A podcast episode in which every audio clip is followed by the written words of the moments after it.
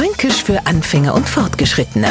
Heute Gruschen. Und es gibt doch nix Nervigeres als umeinander gruschen.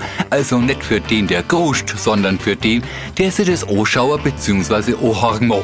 Da hockt man zu zweit vorm Fernseher und konzentriert sich auf das, was da läuft. Neben ihm hockt einer, der in einer durchgruscht. Einmal sucht er aus am Staube Zeitschriften das Fernsehheftler raus, weil er nimmer was, was er gerade sieht. Dann gruscht er in einer Bonbondosen umeinander und wehe, das End vom Film ist traurig, allmächt. No geht es Gegrusche nach am Taschentichler los. Das nervt, obwohl jeder einmal ircher zwei umeinander gruscht, weil er was sucht. Gruschen lässt sich eigentlich nicht übersetzen, denn Neufranke kann jetzt mal seine Hausschlüssel in einer Tasche suchen oder irgendein Schriftstück aus einem Papierberg und schon ist er am Gruschen. Fränkisch für Anfänger und Fortgeschrittene. Täglich auf Radio F und als Podcast unter radiof.de.